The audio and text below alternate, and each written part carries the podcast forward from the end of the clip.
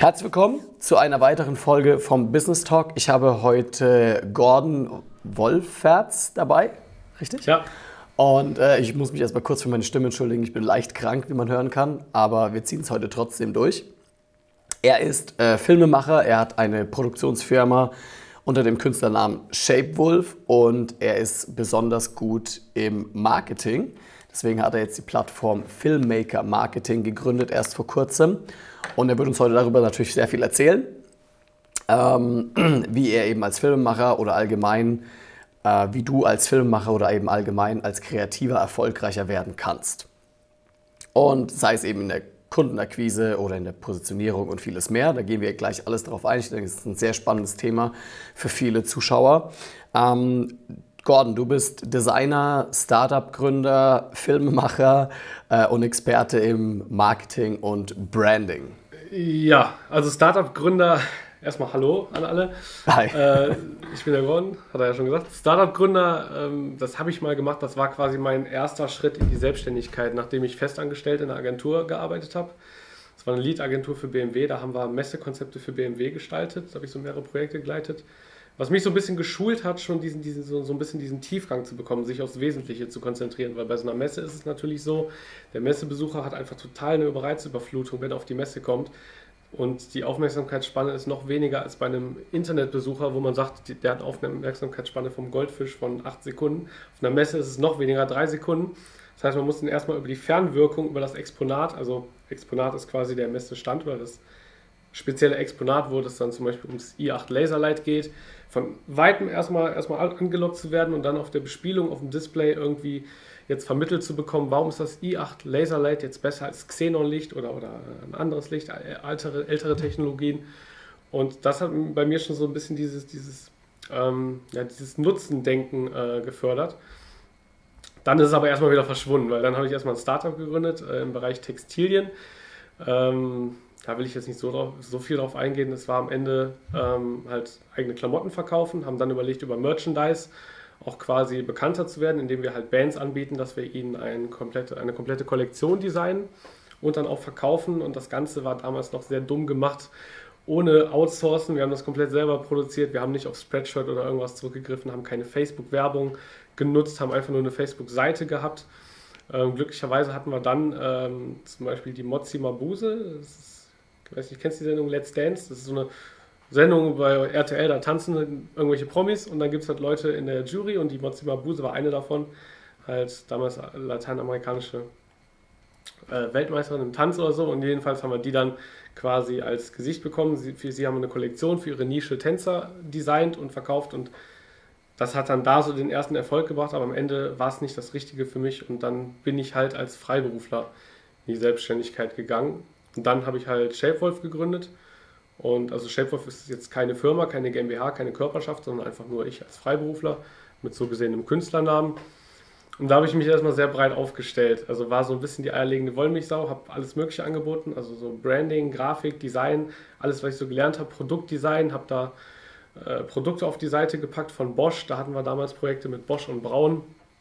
Für die habe ich äh, Produkte designt, eine Tapeziermaschine und einen Toaster.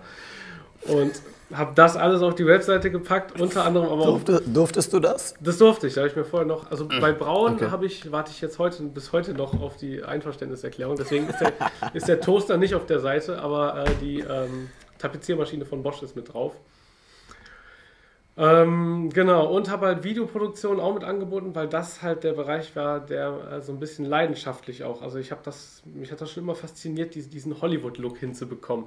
Das fand ich schon immer sehr interessant. Als ich das erste Mal so mit Spiegelreflexkameras, auch damals für das Startup angefangen habe zu fotografieren, selber, wir haben halt alles selber gemacht, wir hatten ja keine Kohle, habe ich halt so gemerkt, okay, dieses mit dieser tiefen Schärfe, dieses Films jemand, der Hintergrund ist unscharf, dann machst du oben und unten noch so eine Letterbox drauf, ein bisschen Color Grading und dann hat man so für den Laien jetzt erstmal, jetzt nicht für den Profi, sondern für den Laien erstmal schon diese, diese, so ein bisschen diesen Filmlook. Und ich weiß noch, ich war damals sehr fasziniert, wie einfach man das eigentlich hinbekommt. So. Also auch mit was für günstigen Kameras teilweise, ist ja sehr erschwinglich, wird ja auch immer günstiger. Jetzt kriegt man ja für 1000, unter 1000 Euro schon eine Kamera, mit der man 4K filmen kann und war davon fasziniert und fand diese Ästhetik so schön und habe da halt versucht, mich in dem Bereich weiterzuentwickeln und habe halt da dann auch versucht, ein paar Aufträge zu bekommen. Hatte dann auch den ersten Auftrag hatte ich, bevor ich meine erste Kamera hatte. Also ich habe erst einen Auftrag gehabt und dann habe ich mir die Kamera gekauft, um mich quasi dazu zu zwingen, jetzt erst recht halt äh, mich darin weiterzubilden, weil ich halt sehr pflichtbewusst bin an sich. Und ja, dadurch ist dann Shapewolf entstanden und die Nachfrage in dem Bereich war einfach am größten. Ich hatte wie so eine Art Bazar, so verschiedene Sachen angeboten, Produktdesign, Webdesign, Grafikdesign generell, Branding, Corporate Design, was jetzt momentan ein sehr großes Thema bei mir ist, und halt Videoproduktion. Und Videoproduktion ist das, für die meiste Nachfrage war. Was glaube ich daran liegt, dass das Medium generell gerade sehr beliebt bei Firmen ist, dass viele Firmen das, auch auf einmal für sich entdecken. Und gerade im Marketing ähm, ja, wächst es immer mehr, wächst es immer mehr. Und immer mehr Firmen sind auch wirklich, werden dafür sensibilisiert. Das Problem ja gerade bei mittelständischen Unternehmen, die ein bisschen größer sind, wo der Geschäftsführer vielleicht auch ein bisschen älter ist, ist, dass die halt oftmals in irgendwelchen Strukturen festhängen und nicht so mit dem Zahn der Zeit gehen. Und selbst die kommen jetzt immer mehr auf das Thema, auf das Medium Video. Und das in Kombination mit dem Bereich Online-Marketing ist halt dann besonders effektiv. Okay. Das heißt, du hast beides durchlebt. Du warst im Angestelltenverhältnis zuerst. Mhm, genau. Und bist dann in die Selbstständigkeit. Wie alt warst du da? Äh, ich habe halt den klassischen Weg. Ne? Ich habe studiert, ich habe Zivildienst gemacht, bin dann mit 26 erst fertig geworden mit dem Studium, habe dann äh, anderthalb Jahre gearbeitet, bei BMW, also in der Lead-Agentur für BMW. Wir hatten halt als Dauerkunden BMW. Ich habe halt sehr viele Projekte fast ausschließlich für BMW gemacht, was ich am Anfang cool fand, weil es halt ein großer Name ist, aber am Ende hätte ich mir doch mehr, äh, gern ein bisschen mehr ähm, verschiedene Projekte, verschiedene Kunden gewünscht. War da aber halt so drin und das war halt die Lead-Agentur, die hatten halt Jahresverträge mit BMW. Deswegen bin ich da nicht mehr so rausgekommen aus den BMW-Projekten. Ja, und dann äh, anderthalb Jahre, wie gesagt, da gearbeitet, dann das Startup, das war auch anderthalb Jahre um mal zu merken, was ich nicht möchte. Also ich möchte nicht äh, Gefangener in meiner eigenen Firma sein, ähm, was in dem Fall so war. Wir hatten da sehr viele Praktikanten. Ich habe am Ende auch nur noch delegiert und auch wenig selber Kreatives gemacht und habe zu dem Zeitpunkt überlegt, ist es jetzt wirklich das, Gefangener in der eigenen Firma oder Gefangener in der Firma eines anderen oder gibt es noch was anderes? Und dann habe ich einen Freelancer kennengelernt, der hat mir halt erzählt, dass es bei ihm halt sehr gut läuft und der schien auch sehr zufrieden, so im Reinen mit sich, hatte eine gute Work-Life-Balance, die ich in dem Startup nicht so wirklich hatte. Und habe dann gesagt, okay, scheiß drauf, ich, ich werde jetzt einfach Freiberufler. Ich ähm, investiere jetzt nur meine Zeit, wenn ich weiß, am Ende bekomme ich dafür auch Geld und nicht dieses, ne, Startup investierst du erstmal nur Zeit, Zeit, Zeit, Zeit, kriegst gar keine Kohle. Anderthalb Jahre habe ich halt überhaupt nichts verdient. Also alles wieder reinvestiert in das Lager, in die Klamotten, also vom Ersparten gelebt und dann wollte ich halt mal diesen anderen Weg kennenlernen. Und da bin ich jetzt quasi bis heute. Okay, du hast vorhin davon gesprochen, du hast dich weitergebildet, nachdem du den Auftrag bekommen hast. Wie sah deine Weiterbildung aus? Waren es Online-Kurse oder was hast du gemacht? Also erstmal so die, die erste Weiterbildung oder das erste, was ich auch immer jedem empfehlen würde, wenn er so anfängt, ist erstmal so erstmal ein paar Projekte machen. Ich habe halt diesen ersten Auftrag bekommen dann hatte ich erstmal ein paar freie Projekte gemacht. Also ich wollte einfach mich erstmal weiterentwickeln in dem Film.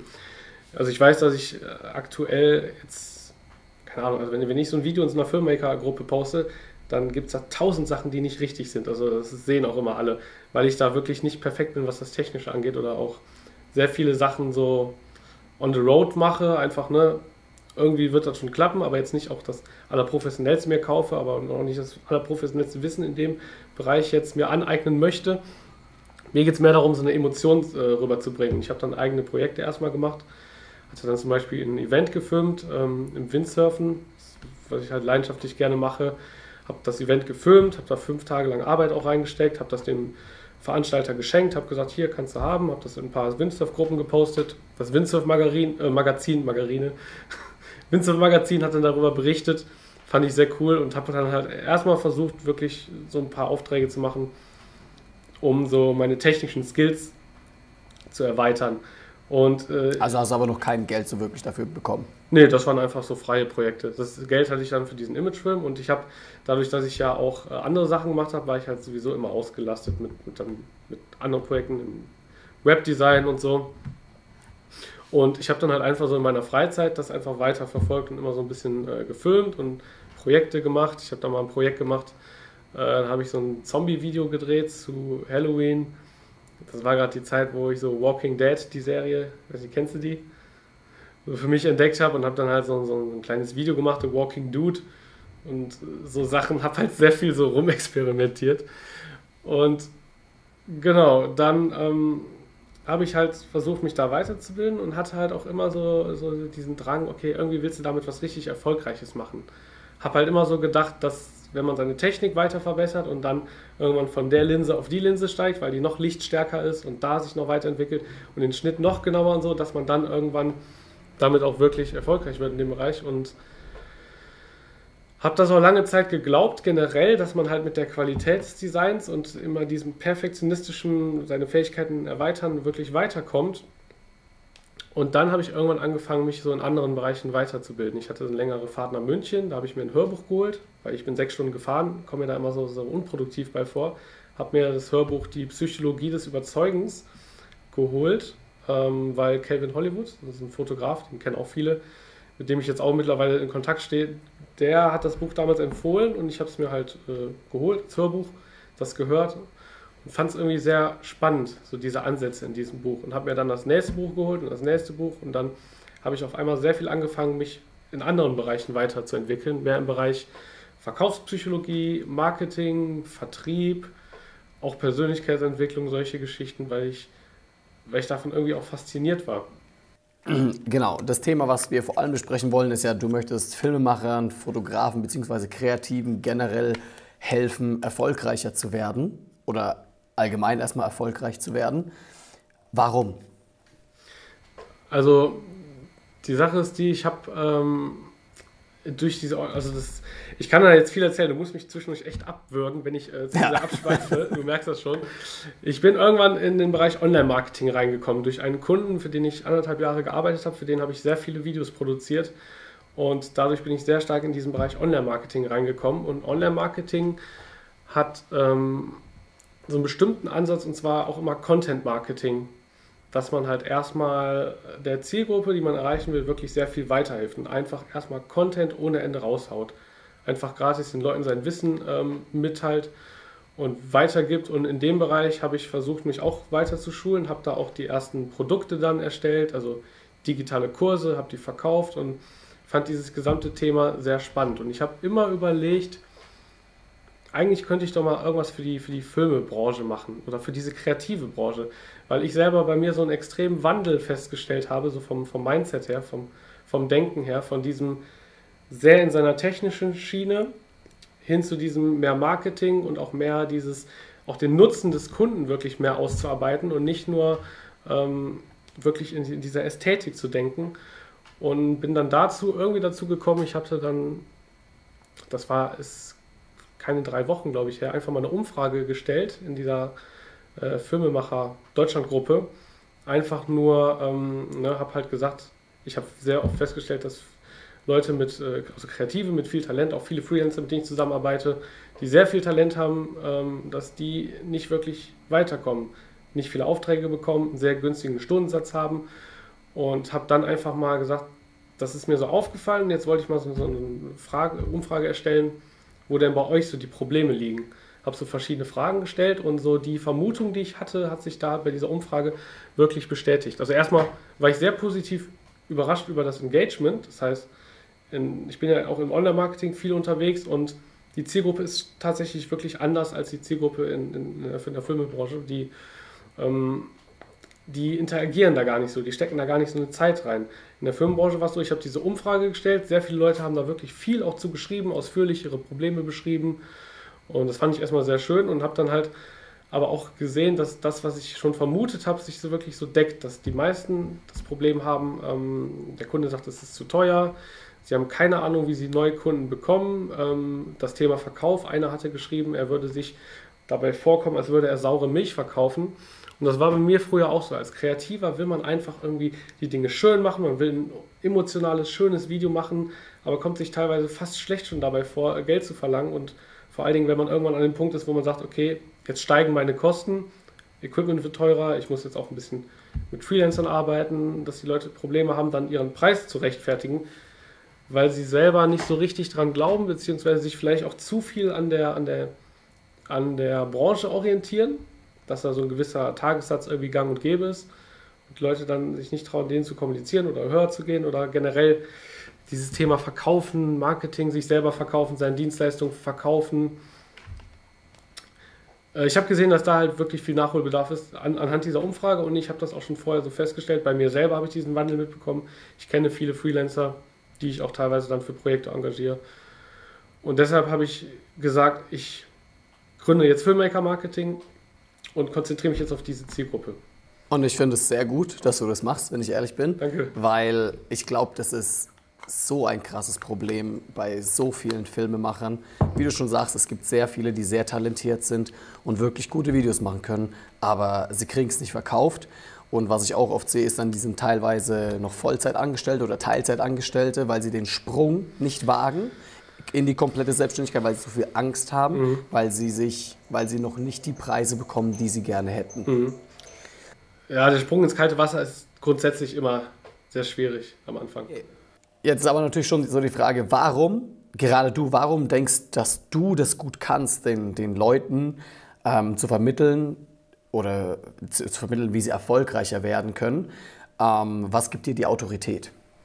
Also ich glaube erstmal, also ich komme, wie gesagt, ich bin jetzt, ich kenne jetzt diese zwei Welten, diese kreative Welt und diese Online-Marketing-Welt. In der Online-Marketing-Welt habe ich halt ganz am Anfang angefangen und das ist wirklich ein hochkomplexes Thema. Das Ding ist, wenn ich mittlerweile mich mit Online-Marketern unterhalte und so, die ganzen Begriffe, Wörter, Funnel, Tripwire, äh, Lead Magnet, äh, Custom Audience, Lookalike Audience, diese ganzen Standardbegriffe, das ist, ich finde man, das ist immer so ein bisschen das Problem, wenn man in so einer Welt drin ist, so total technisch drin ist, dann nimmt man irgendwann sein Wissen für selbstverständlich. Ne, hält man irgendwann. So in der Online-Marketing-Welt, die letzten anderthalb Jahre, habe ich halt mit den, mit den Top-Experten im Online-Marketing sehr eng zusammengearbeitet, weil das ein Stammkunde von mir war. Ich habe die mit der Kamera begleitet, Vlogs gedreht, habe die Events von denen gefilmt, war auf Seminaren, war auf Masterminds, das sind so Veranstaltungen, die halt so, so wirklich teuer sind, extrem teuer, also dementsprechend halt einen sehr hohen Wert haben. Ja genau, ich war da, habe gefilmt, habe mir das alles aufgeschrieben, das Wissen aufgesaugt und habe halt dann irgendwann auch ähm, ja, einen eigenen Kanal gemacht, wo ich halt da das Wissen weitergegeben habe, habe meinen ersten Videokurs gemacht, der war auch sehr erfolgreich. Das ist äh, ein Kurs über Chatbots, also wie man Chatbots benutzt, also Messenger-Marketing als Pendant zu E-Mail-Marketing, um quasi seine Zielgruppe zu erreichen.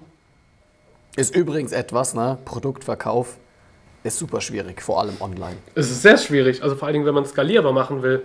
Und diese ganze Mechanik mit 1 Euro reinstecken, 2 Euro äh, rausbekommen oder vielleicht sogar noch mehr rausbekommen, das ist so ein hochkomplexes Thema mit diesen ganzen Parametern, Conversion und all diese Sachen und Funnel, das war ein Video, das habe ich letztes Mal vorgestellt.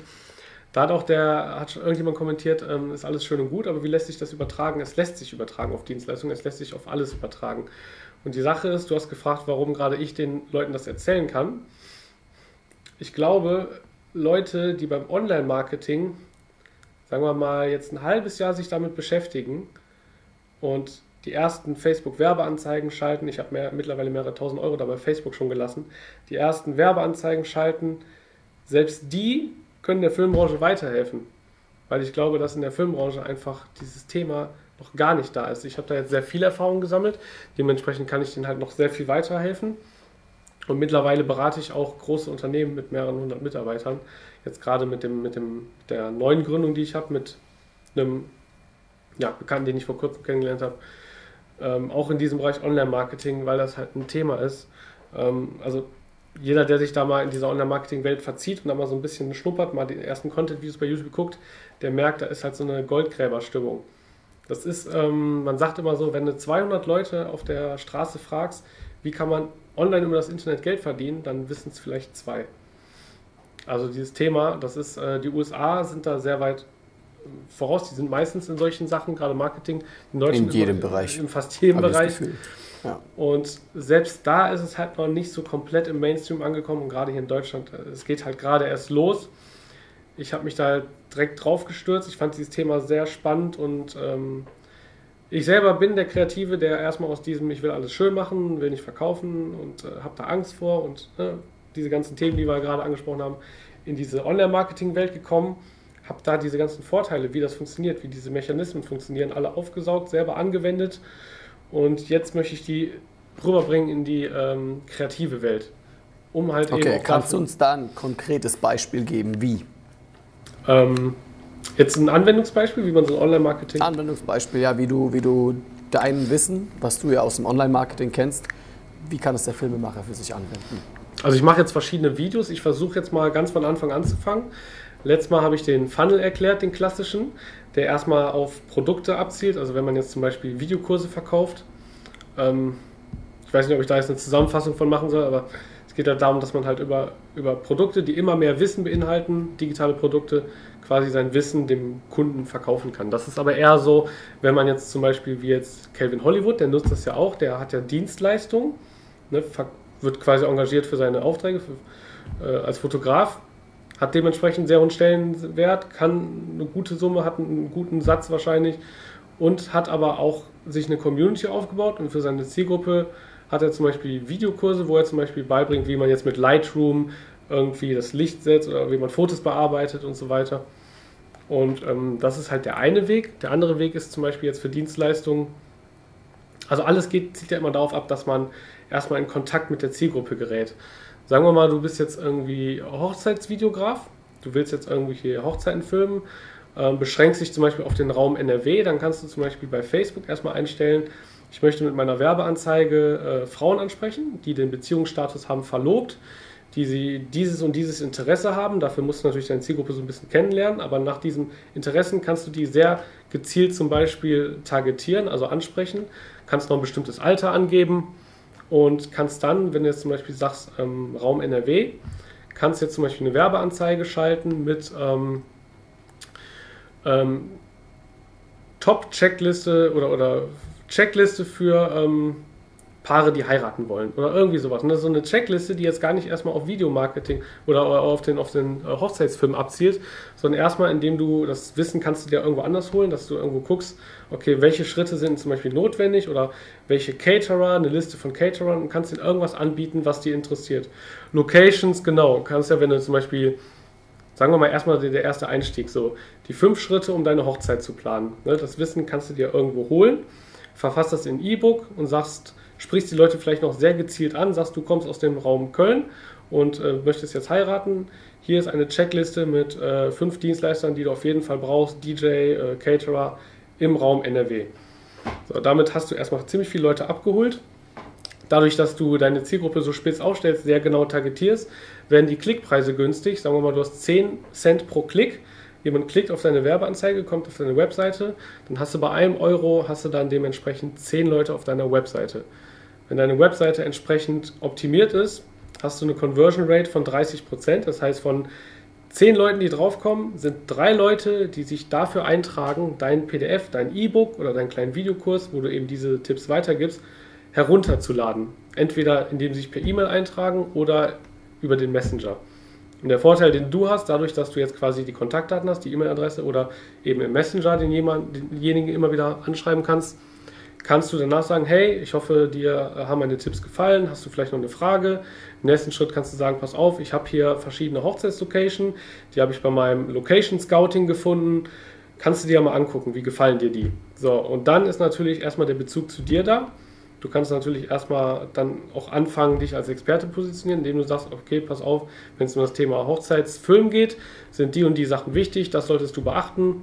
Oder irgendwie meine Top 5 Hochzeitsfilme oder, oder irgendwas, wo du halt sagst, okay, dieser Hochzeitsfilm ist gut, weil er die und die Emotion hat, weil er ähm, so einen Spannungsbogen in seiner Story hat und so und kannst den Leuten halt mit deiner Expertise, darfst natürlich nicht zu technisch werden, du musst ja den Otto normal abholen, kannst ihn aber dadurch zeigen, dass du ähm, Expertise in dem Bereich hast, kannst ihm weiterhelfen und da ist natürlich dann der Weg zu sagen, okay, ich rede jetzt mal mit dir darüber, ob du meinen Hochzeitsfilm machst als Hochzeitsvideograf, ist natürlich sehr nah. Und wie gesagt, du, du gibst zum Beispiel 1 Euro dann aus, hast 10 Leute auf deiner Seite, drei tragen sich ein, 30 Prozent ist so, so, so, ein gängiger, so eine gängige Conversion Rate, wenn du jetzt das nicht total schlecht machst. Bedeutet, für 30 Cent hast du jetzt drei Leute, die dein, dein E-Book haben und die quasi automatisiert, das kannst du ja automatisch einstellen, diese Sequenz mit diesen äh, Mails oder auch kannst du auch Videos dahinter lagern.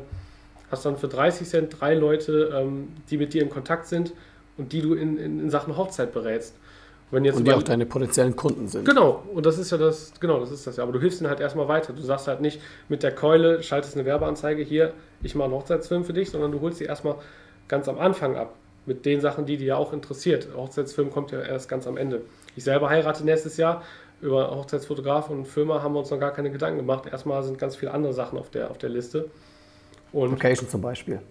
Genau, Location ist das allererste. Caterer, DJ kommt, äh, kam uns zum Beispiel auch vorher. Ähm, naja, jedenfalls, du hast dann, wie gesagt, für 30 Cent, und das macht das halt so, so lukrativ, für 30 Cent hast du drei Leute und wenn du jetzt überlegst, du investierst jetzt halt statt 1 Euro 10 Euro, hast du halt auf einmal 30, ähm, ich hoffe, ich rechne das jetzt richtig aus, 30 Euro ausgegeben und hast 30 Interessenten. Ist das jetzt richtig? Und das ist das, natürlich, das, wenn du nur einen umsetzt, wenn nur eine davon umgesetzt wird, hat es ja schon wieder gerechnet. Genau. Weil, als wenn man jetzt sagt, im Schnitt, man nimmt 1,5, also 1500. Genau, das Beispiel, also wie, wie ich das das erste Mal wirklich für mich getestet habe, das war so, ich hatte noch an, am Anfang keine Kurse. Ich fand das mega interessant, dieses Prinzip, wollte das für mich testen und habe einfach mal gesagt, ähm, ich biete jetzt eine kostenlose Website-Analyse an. Ich sage jetzt, pass auf, du kannst dich hier eintragen ähm, habe das Ganze Conversion Design 2.0 genannt. Gesagt, du kannst dich hier ähm, eintragen und dann analysiere ich deine Webseite kostenlos und sage dir, wie du da mehr Kunden gewinnen kannst. Habe dann pro E-Mail-Adresse, also jemand, der gesagt hat, okay, ich gucke mir jetzt wirklich oder ich interessiere mich dafür, 1 Euro bezahlt. Das heißt, für 10 Euro hatte ich 10 Leute, die ja quasi dadurch, dass sie sich per E-Mail dafür eingetragen haben, mich darum gebeten haben, mir ihre Website anzugucken, ihre Webseite zu äh, analysieren und ihnen zu sagen, was die an ihrer Webseite optimieren können, um mehr Kunden zu gewinnen oder um besser ihr Produkt zu verkaufen ja. oder auch schon allein aus Designaspekten die Webseite einfach zu pimpen. Ja. Und ähm, da habe ich das jetzt erstmal für mich getestet und dachte, wow, das funktioniert wirklich, was du damit jetzt alles machen kannst. Ne? Und ähm, das ist halt das Ding. Das heißt, diese, diese ganze Funnel-Geschichte und das lässt sich halt auch alles super für Dienstleister anwenden. Man muss da halt so ein bisschen kreativ sein. In einem anderen Video, das habe ich vor zwei Tagen veröffentlicht, ging es darum, wie man jetzt zum Beispiel, wenn man Musikvideos produzieren will, ähm, kann man sagen, ich möchte Leute, die, die das Interesse haben, hier Metallica, kannst die ganzen Bands nennen, kannst irgendwie sagen Fender, alles, was quasi Musiker haben, diese ganzen Marken, mit denen die sich umgeben, kannst du auswählen bei Facebook als Interesse, kannst dadurch sehr spitz deine Zielgruppe auswählen und dieses spitz auswählen ist halt besonders wichtig, wenn es um den Klickpreis geht. Wenn ihr sagt, ich schalte die Werbung an alle, ist der Klickpreis teuer, weil es halt nicht relevant für die Zielgruppe ist, weil Facebook möchte, dass die Nutzer bei Facebook ein gutes Erlebnis haben und ein gutes Erlebnis haben die, wenn die nicht andauernd von Werbung zugespammt werden und vor allem nicht von Werbung, die die halt überhaupt nicht interessiert. Ne? Also wenn der Musiker Werbung für eine Fender-Gitarre sieht, ist es für ihn interessanter, deswegen diese spitze Aufstellung. Und da kann man zum Beispiel sagen, ich äh, mache jetzt einfach mal ein E-Book, ähm, meine Top 3 Musikvideos von erfolgreichen Bands oder, oder diese ähm, drei Mittel machen oder, oder diese drei Musikvideos sind deshalb so erfolgreich. Ich kann, muss halt irgendwie schön. Also es geht darum, dass du denen sagen willst, okay, mit so einer Headline. Äh, Im Online-Marketing, Direktmarketing muss man auch immer so ein bisschen wie die Bildzeitung am besten sprechen. Kurz und knapp sagen, ne, es geht darum, ähm, drei Videos, erfolgreiche Musiker, darum sind die so erfolgreich. So, guckt sich ein Musiker an, das interessiert ihn natürlich, weil der will ja, wenn er ne, irgendwann auch selber Musikvideos produzieren. Und dann analysierst du diese drei Videos, am besten auch in dem Genre von der Zielgruppe, die du ansprechen möchtest. Und sagst erstmal, okay, das Video ist cool, weil die haben hier dieses Story-Element. Die haben grundsätzlich hier zum Beispiel so ein, so, so ein grünes Color Grading, wie jetzt in dem Film Matrix, was jetzt zum Beispiel besser für so Heavy Metal zum Beispiel passt. Und kannst das halt so ein bisschen mit deinem Fachwissen natürlich erklären, warum der Film gut ist, aber auch nicht zu technisch. So, und dann ist derjenige erstmal abgeholt. Dann kannst du automatisch einstellen, zwei Tage später kriegt er eine Mail, äh, hier, das sind coole Locations für Musikvideos. Hier von meinem Location Scouting, hier fünf abgerissene Lagerhallen. Kannst du dir mal angucken. Und da hast du auch schon wieder mit demjenigen dieses Gespräch, was natürlich dazu führen kann, dass derjenige sagt, okay, cool. Wenn ich mal ein Musikvideo drehe, dann hole ich mir den Typen. Genau, oder halt wirklich konkret, so, ey, ich habe jetzt gerade ähm, ein bisschen Leerlauf, ich habe jetzt gerade Sonderkonditionen, äh, lass uns doch mal drüber sprechen, ne? so ein bisschen Verknappung reinbringen, das ist halt auch wieder so ein psychologischer Trigger im Online-Marketing. Ähm, also die Palette an Möglichkeiten, die man hat, die ist halt extrem riesig. Wo siehst du das größte Problem bei Kreativen, wenn es darum geht, erfolgreicher zu werden oder neue Kunden zu akquirieren? Also im Grunde das, was, ich, was wir jetzt schon ein paar Mal in dem Gespräch hatten, ne? dieses, dass viele glauben, ich war ja am Anfang selber so, das heißt, ich zeige jetzt nicht mit dem Finger auf jemanden, ich habe das selber ja mitbekommen und bin froh, dass ich diesen Wandel gemacht habe oder, oder sagen wir mal dieses Verständnis vom, von Marketing, dass halt, wenn du jetzt deine Qualität und dein, dein Feingefühl, das Licht noch besser setzt und so, das kriegt keiner mit, keiner, kein Kunde interessiert sich dafür. Also eher ist die Story noch interessanter, die Story von deinem Video, die Emotion, die dein Video rüberbringt und natürlich der Nutzen. Oft kennt der Kunde seinen eigenen Nutzen nicht so richtig, ist in seiner äh, Welt, ich mache immer dieses Beispiel mit der Bohrmaschine, ne, nicht die Bohrmaschine verkaufen um die Umdrehung, sondern das Loch in der Wand oder noch besser das schöne Wohnzimmer, wo die Bilder von den Kindern hängen. Und also sagst du, der, das größte Problem ist, dass Kreative ihrem Kunden nicht äh, gut genug kommunizieren können, was sein Nutzen ist. Genau, weil sie oft in ihrer technischen Welt hängen. Und das hatte ich früher mm. selber, wenn ich Akquise-Telefonate hatte, habe ich oft ja. gesagt, ja, wir machen das Video so und dann mache ich da diese Letterbox, dann sieht das ein bisschen Hollywood aus, dann Color Grading, Farbstimmung und dann die Musik und tatsächlich, äh, dann habe ich den Leuten davon einen erzählt und ich meine, ich, ich glaube, ich bin an sich ganz gut, Leute so zu, zu begeistern. Ja. Ich habe dann teilweise trotzdem den Auftrag bekommen, aber es ist trotzdem nicht gut, das so zu machen. Am Anfang musst du eigentlich erstmal Fragen stellen und wirklich den Kunden ähm, dazu zu bringen, ähm, sich selber Fragen zu beantworten, über die er vielleicht selber noch gar nicht nachgedacht hat. Ja, wenn er sagt, hier mein Imagefilm, musst du fragen, was wollen Sie denn wirklich im Kern damit erreichen, mit dem Imagefilm? Wollen Sie sich jetzt branden für eine Zielgruppe, die Sie schon kennt, die vielleicht noch unsicher ist? Wollen Sie eine kalte Zielgruppe abholen? Dann müssen Sie als allererstes die, äh, das Problem nochmal irgendwie ansprechen und ähm, ich gehe da sehr viel analytischer mittlerweile vor. Und ich glaube, vielen Kreativen. Also, wo ich das, wo ich, wenn ich zusammenfassen kann, liegt es dann tatsächlich am Verkauf. Ja. Also Weil du sehr viele Themen, sag ich mal, ansprichst, die eigentlich ums Verkaufen gehen. Ja, aber auch der Nutzen, ne? Also, also der Kunde hat ja ein bestimmtes Ziel, aber wenn man jetzt irgendwie nur über darüber redet, wie schön das ist und nicht, dass das Video dazu führt, dass der dann am Ende irgendwie mehr Umsatz macht, mehr, mehr seine Produkte verkauft, mehr Awareness, ja. äh, mehr Awareness, genau, Brand Awareness, dann ähm, bringt ihm das am Ende nichts. Und dieses, dieses Feintunen, der Kunde sieht das nicht. Das heißt, ich war ja in dieser Online-Marketing-Welt, ne, da habe ich ja ohne Ende Videos produziert. Äh, Videos, wo ich teilweise selber gar nicht zufrieden war und der Kunde gesagt hat, ja geil, cool, fertig. Und wenn ich dieses Video jetzt hier in diese Gruppe posten würde, die Filmemacher Deutschgruppe, die würden mich total auseinandernehmen, sagen, das ist scheiße, das ist scheiße, das ist scheiße. Der Kunde sieht es aber am Ende nicht. So, dem Kunde ist die Technik egal, sondern die Story ist wichtig, dass er am Ende damit den Nutzen hat, irgendwas verkauft oder, oder Brand Awareness schafft. Im Vorgespräch vorhin meintest du, dass du das Luxusproblem hattest, zu viele Anfragen zu bekommen. Genau. Und du hättest es gar nicht geschafft, alle abzuarbeiten. Ich wollte die gar nicht kommt, abarbeiten. Ja, also, wie kommt man an dieses Luxusproblem? Das war im Grunde auch dadurch, dass ich für diesen einen Kunden im Online-Marketing gearbeitet habe, für den äh, Vlogs erstellt habe, also den halt mehrmals pro Woche begleitet habe, zwei Videos pro Woche, habe jetzt irgendwie in den letzten anderthalb Jahren, ich weiß nicht, irgendwie über 150 Videos waren es wahrscheinlich für den produziert, die halt sehr viel Reichweite dadurch hatten. Und ähm, viele seiner Kunden haben die Videos gesehen, haben gesagt, ey, ich brauche auch jemanden, der Videos macht. Und es war halt eigentlich im Grunde ein Netzwerk. Das war dieser eine Kunde, der halt sehr viel ähm, andere Leute kannte, die das brauchten und dadurch ähm, kam man einfach die Nachfrage. Dann habe ich aber auch Events für den gemacht, also Events dokumentiert.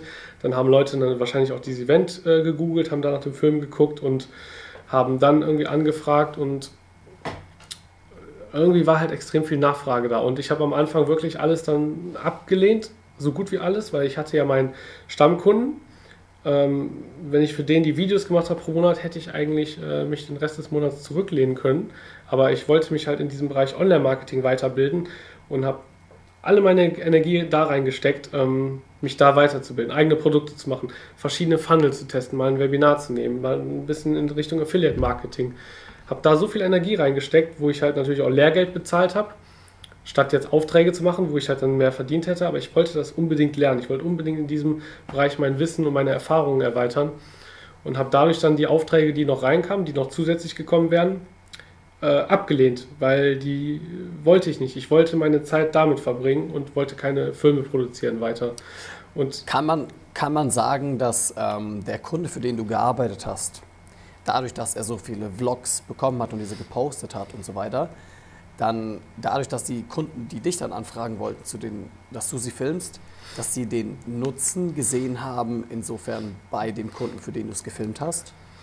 Ja gut, ähm, ich glaube, sie haben einfach... Weil, weil warum haben sie genau dich angefragt? Warum haben sie nicht jemand anderen angefragt? Achso, ja, wegen dem Kunden, ne? wegen dem Trust. Das ist so ein bisschen dieses Weiterempfehlungsmäßige. Ne? Sie kannten den Kunden. Ich habe dann auch viele Kunden von denen kennengelernt auf Seminaren. Das war halt auch so. Ne? Ich war auf Seminaren. Also warst auch genetzwerkt. Auf Seminaren, ja, ich die, sind auch, die Leute sind auf mich zugekommen. Ich bin dann generell nicht der, der jetzt zu jedem hinrennt. Und es war echt immer so ein bisschen so, ja, ich, ich, ich brauche auch mal ein Video, hier kannst du mir mal deine Karte geben. Ja, okay. Also ich wollte das gar nicht. Ich hatte gar keine Lust drauf, wirklich. Und habe halt auch wirklich viel abgelehnt. Mittlerweile ähm, mache ich so, dass ich die Projekte annehme, mich um das Konzeptionelle kümmere, also wirklich versuche, den Film zu planen, auch in Kundensicht und ah, Nutzen okay. und dann lieber die Produktion outsource. Weil ich mhm. auch selber, okay. also bei mir ist das mittlerweile, deswegen mache ich auch Filmmaker-Marketing, weil ich keine Angst habe, mit diesen ganzen Marketing-Tipps, die ich da raushaue, dafür zu sorgen, dass andere Aufträge bekommen, die ich hätte bekommen können. Da habe ich null Angst vor, weil das will ich überhaupt. Ich will gar keine, ich will eigentlich gar keine Aufträge, also so in dem Bereich. Ich, ich, mag, ich mag Videos zu produzieren, ich mache das am liebsten für mich selber auch. Ich mache sehr gerne, wenn ich im Urlaub bin, einfach mal Videos, schneide die zusammen, investiere da meine Zeit rein. Einfach nur, weil ich ein schönes Video machen will für mich. Und einfach auch nur ein bisschen auch meine Fähigkeiten zu verbessern, aber. Also, aber was man wissen sollte oder finde ich mitnehmen sollte, ist, Kunden kommen vor allem zu dir, weil sie wissen, okay, wenn, wenn wir dem Geld in die Hand geben, dann ist es so, dass er uns einen viel größeren Mehrwert oder einen Nutzen zurückgibt. Weil du das schon praktisch bei anderen Kunden bewiesen hast und der Kunde sieht den Mehrwert, er sieht den Nutzen. Ja, auch glaube ich, weil, weil viele wissen, dass ich sehr äh, ja, strukturiert versuche, daran zu gehen. Also ich versuche halt immer den Nutzen auszuarbeiten und nicht einfach Videos zu filmen. Genau. Der, du gehst der, auf den Nutzen. Der Pascal, also von meinem Kunden, äh, der, mhm. der, Gründer von Mehr Geschäft, mit dem ich da zusammenarbeite, der hat mal gesagt, dass er bei mir besonders schätzt, dass ich sehr konzeptionell daran gehe. Ne, ich filme bei diesen Vlogs sehr on the fly, das heißt, ich filme das, was gerade geschieht, aber ja. bringe das ja danach schon in eine Struktur. Und ich finde gerade so ja. Events zu filmen, also alles, was jetzt nicht geplant ist, was spontan entsteht, da ist es noch viel schwieriger, da am Ende so eine Struktur reinzubekommen in so ein Video. Dass da mal dann Musik wiederkommt, dann mal wieder ein bisschen äh, die Szene oder der, der Raum, wo die sich aufhalten, dann mit so ein paar Schnitten, ja. mit Tiefenschärfe und dann halt wieder so ein bisschen irgendwie Content und dieser Mix, das, das fand er gut, dass ich das so konzeptionell alles immer auch betrachte und dann mache. Okay. Ähm, das ist dann praktisch so, dass deine, würdest du sagen, deine Videos sind vom technischen her nicht so die krasse Meisterleistung, wie man sie aus dem, sag ich mal, ähm, als, als Filmemacher jetzt betrachten würde, aber sie, sag ich mal, konvertieren einfach? Das kann man so sagen. Also ich, ich würde mich nie als den Top-Videografen bezeichnen. Dafür ja. habe ich einfach viel zu wenig Interesse darin, mir jetzt noch teureres Equipment zu kaufen, um noch da irgendwie ein bisschen was rauszuholen, noch mehr Dynamic Range zu haben. Deswegen gibst du es auch ab mittlerweile. Genau, weil die Leute, die produzieren dann halt sehr hochwertiges Bild. Ich will halt eher der sein, der das Konzeptionelle macht. Und die Videos, die ich für mich selber mache, ich finde die auch schön. Ich kriege auch selber positives Feedback, aber wenn du so ein Video in so eine Filmemachergruppe reinhaust, dann ähm, wird das da auseinandergenommen. Und das ist auch so ein bisschen so eine Stimmung, die ich eigentlich nicht so gut finde, weil ich das Gefühl habe, dass viele auch, ich finde, es herrscht ein bisschen Missgunst dieser Gruppe, habe ich manchmal das Gefühl. Weil in so anderen Gruppen, in Online-Marketing, da gibt es auch Gruppen, wo die Leute sich austauschen, jeder stellt irgendwas vor und die Leute sind deutlich freundlicher zueinander, finde ich. Ich glaube, es liegt aber daran, dass äh, Videomaterialien, Kameras, alles wird immer erschwinglicher, alles wird immer leichter. Es gibt jetzt sogar eine App, hat mir ein Kumpel erzählt, die nimmt Videoclips von dir, gradet die, schneidet die automatisch mit Musik zusammen und das ist ein fertiges Video und vielen Kunden, Unternehmern reicht das schon. Also, äh, und ich glaube, dadurch, dass das alles einfacher wird, erschwinglicher, sind die Leute, die halt jetzt wirklich das von Anfang an ne, sehr detailliert gemacht haben, sich teures Equipment kaufen, die finden es natürlich blöd, dass jetzt Leute, die jetzt gerade mal ein halbes Jahr sowas machen, dann auf einmal äh, Halbwissen haben und mit diesem Halbwissen auf einmal Aufträge bekommen, die sie dann nicht bekommen, weil der Kunde vielleicht sparen will. Oder weil sie dann vielleicht die, den Nutzen nicht gut genug kommunizieren und vielleicht zu sehr in ihrem, ich veranstalte ein großes Technikwerk, ich mache das Bild perfekt, den Ton perfekt, was der Kunde am Ende aber nicht sieht und nicht brauchen würde, dann vielleicht auch nicht für bezahlen würde. Aber wenn man einen anderen Ansatz hätte, zu sagen, okay, ich konzentriere mich mehr darauf, dem Kunden am Ende ein Ergebnis zu liefern, nicht Ergebnis in Form von einem fertigen Film, sondern Ergebnis wie mehr Kunden, mehr Produktverkäufe, dass man sich wirklich, dass man versucht, das Ziel des Kunden als ein eigenes Ziel zu sehen und dahingehend dann den Film konzipiert. Ähm, genau, ich glaube, dann, dann würde, würde, würde das vielen weiterhelfen, wenn man mit so einem Ansatz da rangehen würde. Okay. Ähm, eines deiner Tipps, die du in deinem Video gibst, ist es, sich zu positionieren. Mhm. Welchen Rat hast du äh, an Filmemacher, der so gerade startet? Was bedeutet es für dich, da äh, in diesem Bereich sich zu positionieren? Also ich glaube, wenn, wenn du gerade startest, musst du ja erstmal herausfinden, was macht dir am meisten Spaß, welche Art von Videos, mit welchen Kunden möchtest du arbeiten und vielleicht auch mal das Umfeld und andere Fragen, wenn du jetzt mehrere Videos gemacht hast, was glauben die denn, in welchem Bereich bist du am talentiertesten? Und da würde ich versuchen, die Schnittmenge zu finden. Also ich glaube generell, wenn du irgendwas machst, was dir richtig Spaß macht, wo du mit Leidenschaft dabei bist, dann wirst du, glaube ich, immer sehr viel erfolgreicher, als wenn du etwas machst, wo du nur so halb dahinter stehst. Und das ist schon eine, Art der äh, Positionierung. Also am Anfang habe ich mich ja gar nicht positioniert. Ich habe ja diesen Bauchladen gehabt mit Dienstleistungen. Jetzt äh, geht es ganz klar in die Richtung Branding und Marketing. Und ähm, das aber erstmal herauszufinden, ähm, war für mich auch ein längerer Weg. Ich selber bin da auch immer noch Lernender.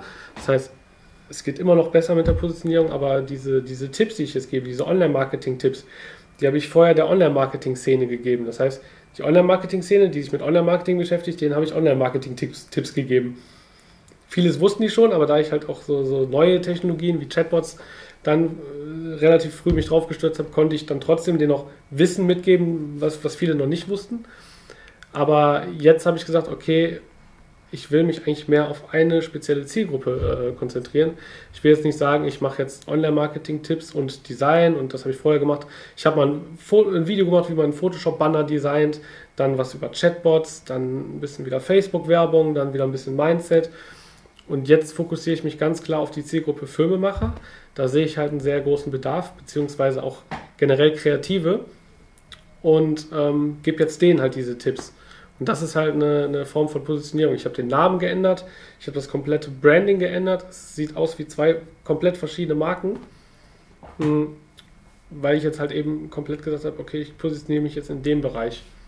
Ich würde erstmal gucken, wo habe ich das meiste Interesse, wo ist das Feedback am besten und da die Schnittmenge rausziehen. Also dafür muss man aber natürlich erstmal ein paar Sachen getestet haben. Wenn du ganz frisch anfängst, dann hast du vielleicht eine Ahnung, ich möchte lieber Musikvideos drehen, ich möchte lieber, also ne, das ist ja eher so dieses Künstlerische, oder ich möchte lieber ähm, Imagefilme drehen, ich möchte lieber Werbevideos drehen, wo es wirklich um Verkaufen geht.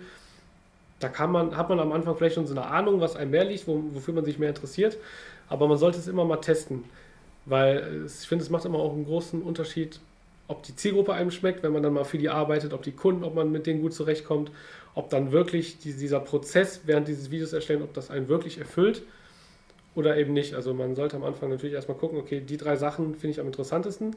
Vielleicht mal in verschiedenen Bereichen Projekte machen, vielleicht auch mal einfach günstiger machen oder einfach mal umsonst machen. Ich habe früher, wie gesagt, dieses Surf-Event gefilmt, habe das umsonst gemacht.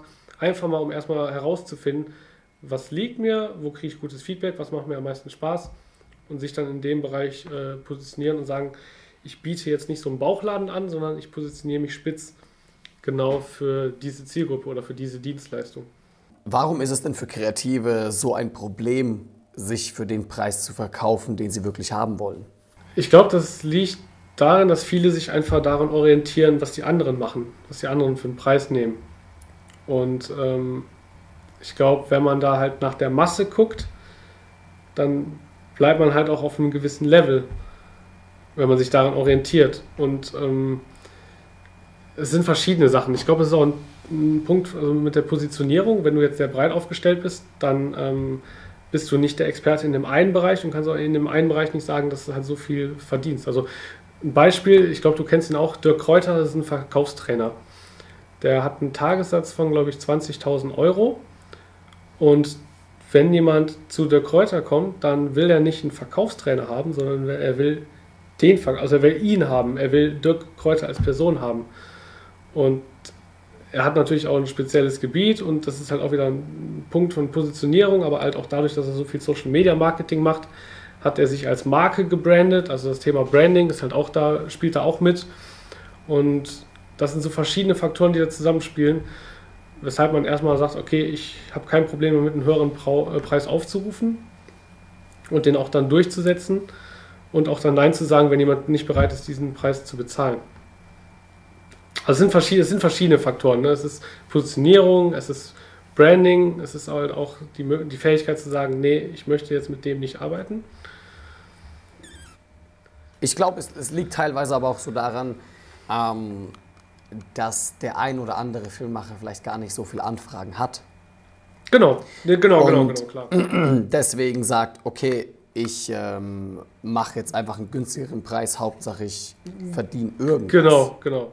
Klar, das ist also gerade auch am Anfang. Ich habe am Anfang auch erstmal alles mitgenommen. Ne? Und wenn du irgendwann dann die ersten Kunden hast und dann sprichst du das rum und dann bekommst du über Empfehlungen weitere Kunden, hast du irgendwann so, kannst du ein bisschen mehr selektieren und kannst dann das erste Mal sagen, okay, nee, den Auftrag möchte ich jetzt nicht annehmen. Ich fokussiere mich lieber auf die. Das kommt dann aber nach und nach. Also man muss natürlich erstmal Traffic auf der Seite haben oder Traffic erstmal bekommen. Viele Leute, die einen erstmal äh, wahrnehmen. Ich glaube, Empfehlungsmarketing ist im Grunde das, was die allermeisten machen. Ich glaube, die meisten Filmemacher haben eine Webseite, die schön aussieht, die haben da schön ihre Referenzbeispiele, fertige Filme und haben ihre Bestandskunden, die dann mal und mal weiterempfehlen. So, aber erstmal kann man das eigentlich überhaupt nicht skalieren. Das heißt, du kannst überhaupt nicht sagen, ich will das jetzt steigern. Und du musst halt erstmal dahin kommen, dass du mehrere Kunden hast. Wenn du ganz am Anfang stehst, ähm, wie gesagt, hast du diesen, diesen steinigen Weg. Erstmal ne, Preis, Preis drücken, erstmal überhaupt die Referenzen zu bekommen. Und über diesen anderen Weg kannst du quasi deine Expertise den Leuten mitgeben, kannst sagen, okay, wer bist du? Die Leute bekommen ein Bild von dir, gerade wenn du das Video, äh, das Medium Video für dich selber nutzt, also dich selber vor die Kamera stellst, den Leuten was erklärst, dann bauen die auch so eine gewisse Beziehung zu dir auf, eine Verbindung merken, was du für ein Typ bist. Und Menschen arbeiten ja auch immer noch mit Menschen zusammen. Das darf man ja auch nicht unterschätzen, unabhängig von Preis und so. Weil wenn dich jemand auf einer Party kennenlernt und sagt, ey, ich brauche gerade einen Hochzeitsfilm und du sprichst mit dem auf einer Hochzeit und ihr unterhaltet euch und lacht und habt Spaß, dann ist die Wahrscheinlichkeit, dass er zu dir kommt, einfach weil er dich kennt, viel höher, als ähm, dass er jetzt irgendwie noch guckt, ja, ich, ich gucke jetzt aber nochmal, vielleicht kann ich noch mal ein paar Euro rausholen. Und wenn das der Fall ist, dann willst du mit dem sowieso nicht zusammenarbeiten. Aber Deswegen äh, gerade diese Online-Marketing-Geschichte haben weniger um den Schirm, wenige nutzen es für sich. Und gerade am Anfang kann man damit halt auch wirklich also so, so ein Sog-Marketing irgendwann erzeugen. Weil du kannst wirklich für sehr wenig Geld sehr vielen Leuten, also vor sehr vielen Leuten auf einmal sichtbar werden und hast dann eben diesen Effekt, dass die Leute zu dir kommen. Das ist ähm, sehr lustig, dass du das ansprichst, weil Clemens Bittner, mit dem ich letztens erst ein Interview geführt habe, hat äh, etwas Ähnliches angesprochen, hat gemeint, er würde sich vor allem heutzutage sichtbar machen, zum Beispiel über Vloggen.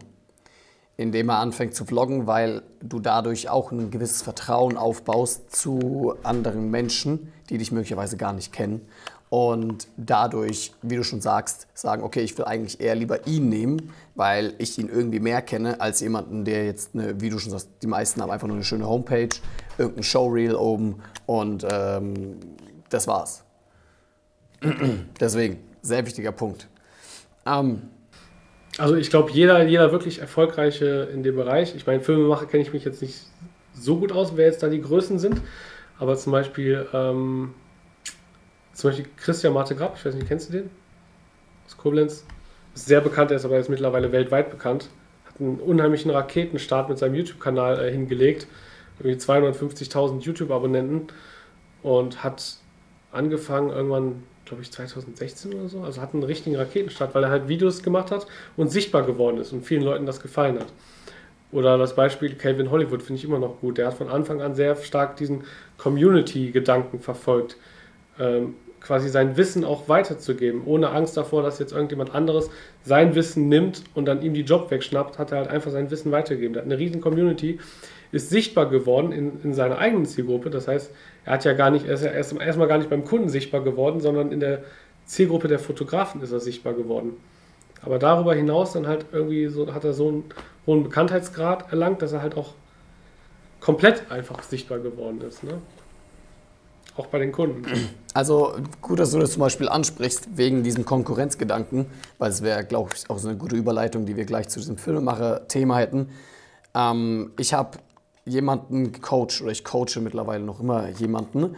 Und sie hat mich damals gefragt, ob ich es ihr beibringen kann, beziehungsweise ob ich ihr da Tipps geben kann und alles Mögliche. Und ich habe ihr teilweise halbe Stunde lange Sprachnachrichten aufgenommen.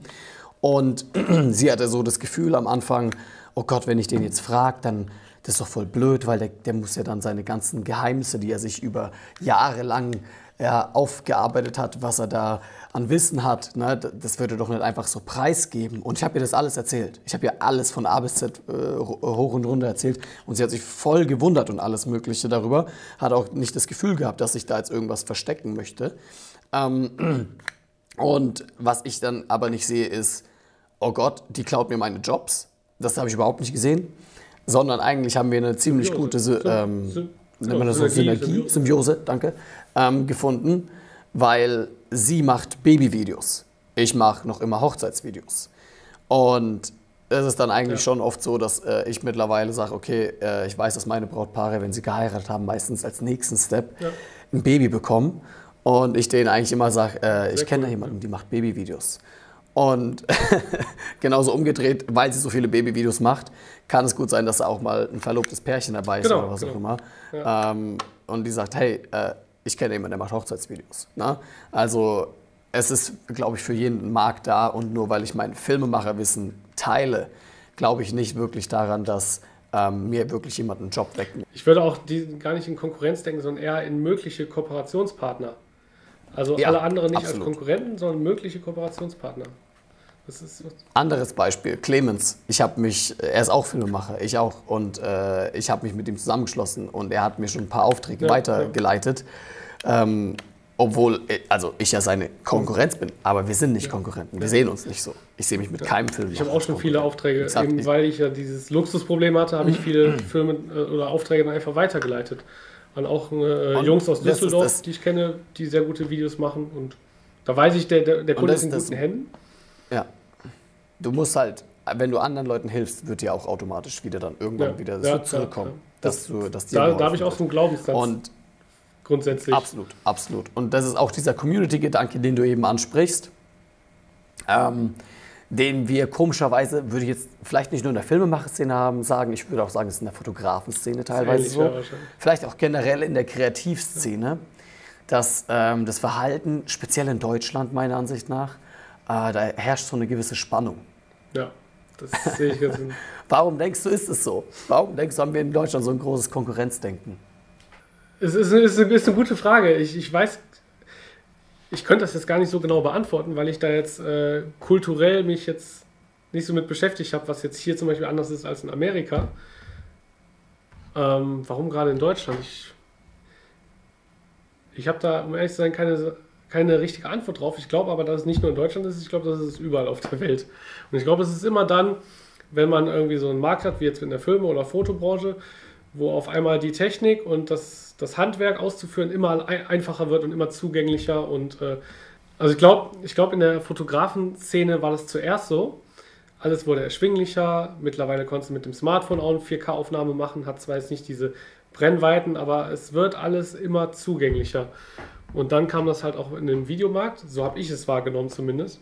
Und ich glaube, wann immer du sowas hast, dass das Handwerk für immer mehr Leute zugänglich wird, immer mehr Mainstream wird, ähm, fühlen natürlich, das ist ja auch irgendwo logisch, die Leute, die von Anfang an sowas gelernt haben, ne? vielleicht die, die, es gibt vielleicht auch noch ganz alte Fotografen, die noch mit dem Film angefangen haben und jetzt kommt dieses ganze Digitale, alles wird einfacher und die sagen, ah, die Jugend mit ihren digitalen Dingern da und ne, die haben halt so, dass das dieses heilige Handwerk erlernt, haben wirklich sehr viel Zeit investiert, das wirklich ähm, gut zu beherrschen, wirklich gute Fähigkeiten sich da anzueignen. Und dann auf einmal, nachdem die so viele Jahre investiert haben, kommt da einer, der ist gerade mal irgendwie 18 oder so, hat dann irgendwie eine Kamera, ein halbes Jahr, ein paar YouTube-Videos geguckt und kann dann auf einmal eine vergleichbare Qualität liefern. Und das ist natürlich frustrierend. Und dadurch kommt natürlich dieser Konkurrenzgedanke, gerade dann, wenn es halt darin endet, dass der andere dann halt den Auftrag bekommt und man selber immer weniger Aufträge bekommt. Und da finde ich, muss man halt immer überlegen, will ich jetzt äh, rumjammern oder will ich halt dann überlegen, was kann ich jetzt ändern? Weil die Umstände kann ich nicht ändern, ich kann nur mich selber ändern. Deswegen muss ich überlegen, okay, muss ich jetzt vielleicht einen anderen Ansatz fahren? Muss ich mich jetzt in einem anderen Bereich, äh, Bereich weiterbilden? Muss ich vielleicht mich spitzer positionieren?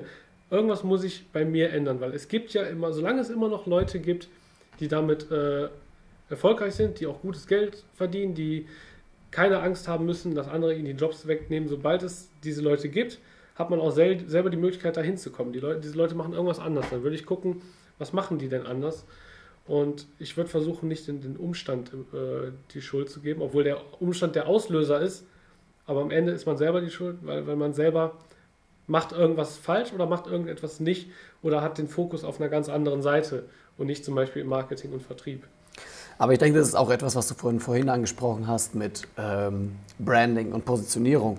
Weil nur weil sich der eine das über Jahre lang beigebracht hat und dann technisch, was auch immer, super duper drauf ist, ähm, und dann der andere aber kommt und vielleicht viel weniger drauf hat und angenommen viel schlechtere Videos macht, hat er es aber geschafft, sich besser zu positionieren und besser zu branden, sodass der Kunde eher denkt, okay, alles klar, es, mein Geld ist besser bei ihm investiert. Ja.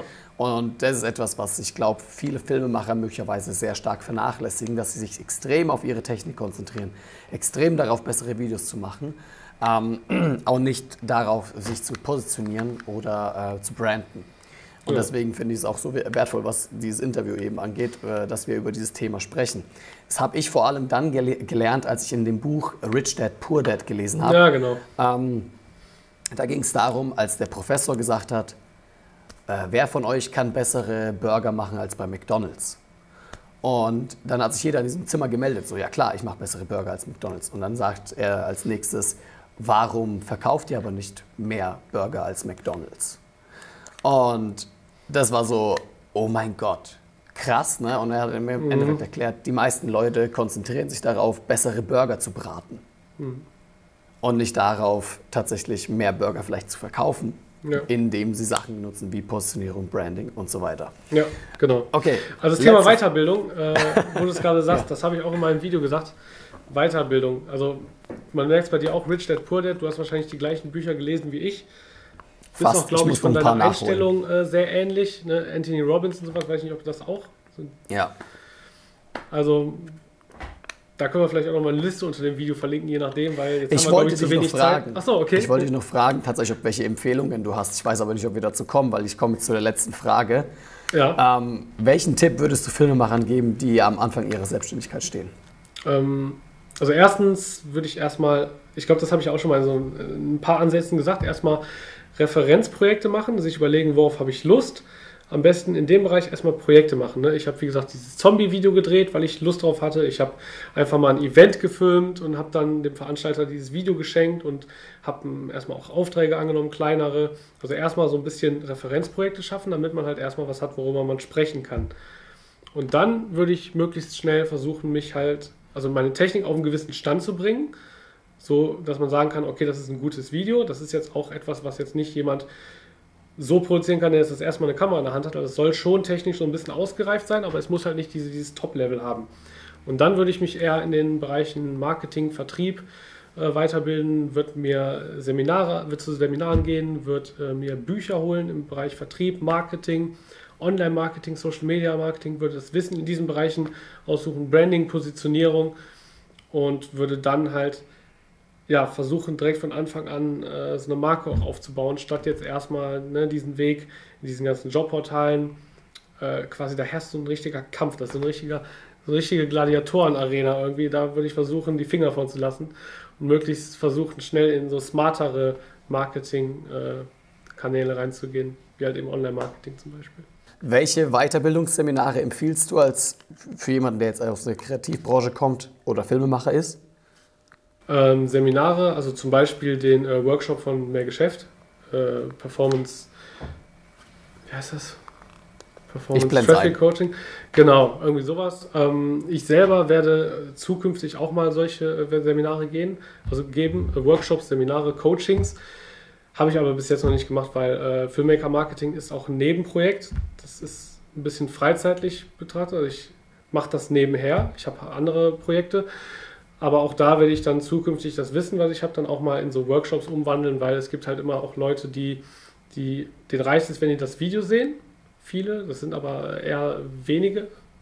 Ähm, manche brauchen wirklich diese Live-Komponente, wo sie dann äh, in so einem Raum sind mit ganz vielen anderen, diese Energie auch haben von ganz vielen Leuten, die alle das gleiche Ziel haben.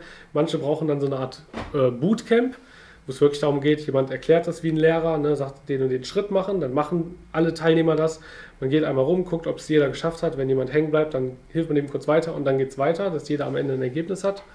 Und dann gibt es die Leute, die brauchen halt am Ende auch ein Coaching, wirklich, dass man intensiv sie betreut. Du hast auch jemanden, den du coacht. Und ähm, genau, also wie gesagt, mehr Geschäft kann ich da sehr empfehlen. Ich selber werde sowas zukünftig auch mal machen, aber jetzt noch nicht. Ich gebe jetzt einfach mal so einfach erstmal mein ganzes Wissen quasi raus. Und ansonsten Lektüre, das ist so die günstigste Investition am Anfang. Erst das wäre jetzt meine Frage gewesen. Genau. Welche drei Bücher kannst du empfehlen? Drei. Also erstmal das äh, von Anthony Robbins, das Robbins Power Prinzip, hat jetzt erstmal nichts mit Marketing zu tun und nichts mit äh, Filme machen und so im, im, im direkten Sinne, aber es ist halt einfach so ein Buch über Persönlichkeitsentwicklung und Mindset, also das eigene Denken. Ich glaube, das löst ziemlich viel aus und ähm, wenn man das mal wirklich liest, dafür offen ist und sich auch mal wirklich damit diesem Thema auseinandersetzt, dann ähm, es gibt so viele gute. Also Psychologie des Überzeugens, das war das erste von Robert Cialdini. Ähm, Rich, ja gut, ich soll jetzt drei sagen, aber Ich sag mal einfach ein paar mehr. Rich Dad Poor Dad hast du ja auch gesagt. Aber was ich auch noch gut finde von Napoleon Hill, Denke nach und werde reich. Habe ich auch schon mal in einem anderen Video gesagt, der Titel ist ein bisschen cheesy. Ne, dieses werde reich, aber darum geht es im Grunde nicht. Und was ich auch sehr gut finde, ist Eat a Frog von Brian Tracy. Überhaupt Bücher von Brian Tracy. Da geht es quasi um Fokus und Produktivität. Genau, das sind so meine Top, weiß ich nicht, 5, 6 Perfekt. Und letzte Empfehlung, die ich natürlich noch gebe, ist, äh, schaut bei Gordon eben vorbei auf seinem neuen oder seinem bisherigen YouTube Filmmaker Marketing. Da geht es sehr viel um dieses Thema Positionierung, Branding ähm, und wie man eben erfolgreicher wird als Kreativer, speziell als Filmemacher. Ja, dann vielen Dank für das Interview. Ich fand es auch äh, ich bedanke mich sehr ebenfalls. cool, dass du mich angeschrieben hast. Kein Problem. Und äh, genau, wir sehen uns beim nächsten Mal.